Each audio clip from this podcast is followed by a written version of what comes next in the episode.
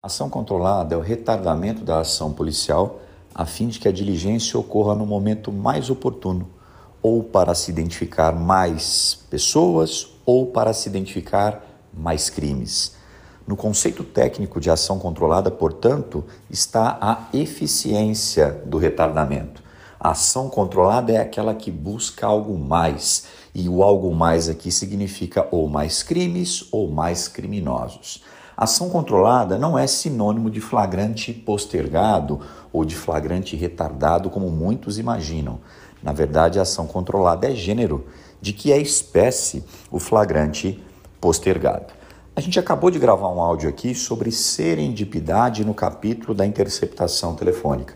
E nós dissemos que muitas vezes nós estamos interceptando um camarada com autorização do juiz e sem que nós desviássemos a interceptação, de forma gratuita, fortuita, aparece lá é, um delito diverso do delito que objetivou a medida.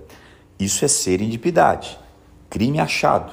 A interceptação valerá como prova para esse crime achado e nós já falamos isso aqui em áudio anterior. Agora, dá muito bem para a gente imaginar uma ação controlada no capítulo da serendipidade. Deixa eu te explicar. Imagine os senhores que nós estejamos aqui interceptando um sujeito, e esse sujeito pertence a uma organização criminosa voltada à prática de delitos de roubo.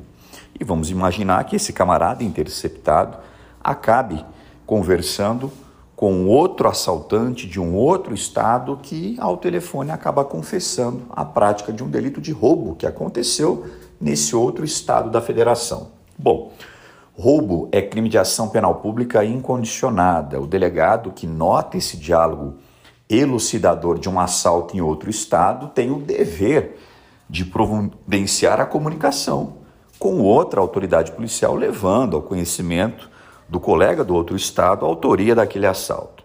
Bom, crime achado, serendipidade, interceptação vale como prova para o delito descoberto e nós temos que comunicar o outro colega acerca desse diálogo elucidador do assalto.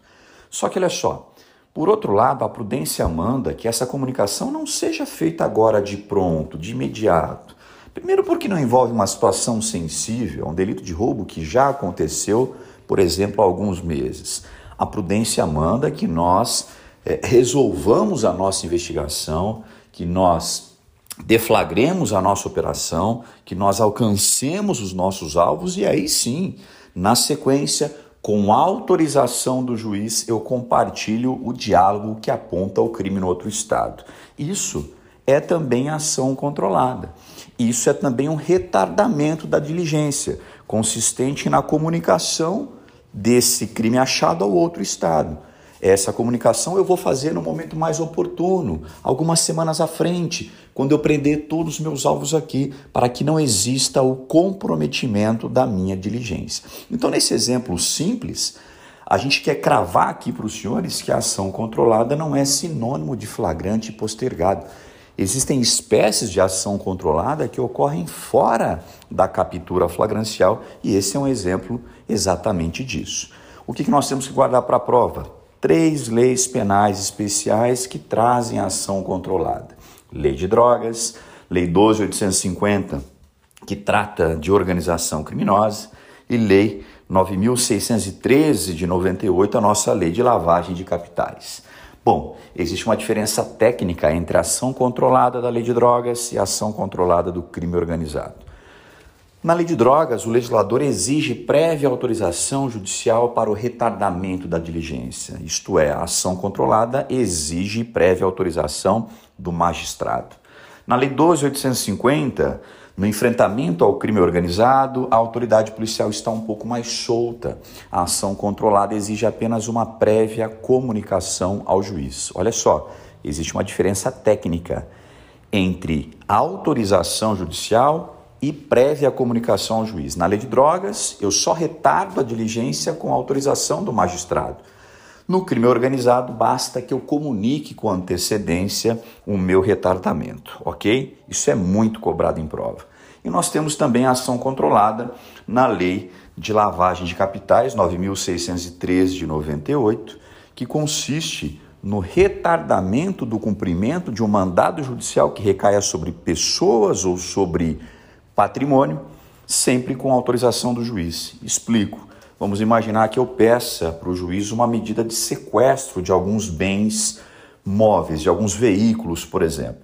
E vamos imaginar que antes de cumprir essa medida eu perceba que esse não é o momento mais oportuno de cumpri-las, porque o alvo está fora da cidade, por exemplo, e o cumprimento pode fazer com que essas pessoas se comuniquem. Então, olha só, cabe nos termos da Lei 9603 de 98 um pedido do delegado para que o juiz recolha temporariamente esses mandados e que eu dê cumprimento a essas ordens judiciais apenas futuramente, tudo visando a preservação da investigação e a eficiência da investigação. Ação controlada, retardamento técnico que visa algo mais, ou mais presos ou mais crimes, sempre buscando eficiência na lei de drogas, com autorização judicial, no crime organizado, com prévia comunicação ao magistrado. Fique atento, ponto cobrado e tem caído em prova.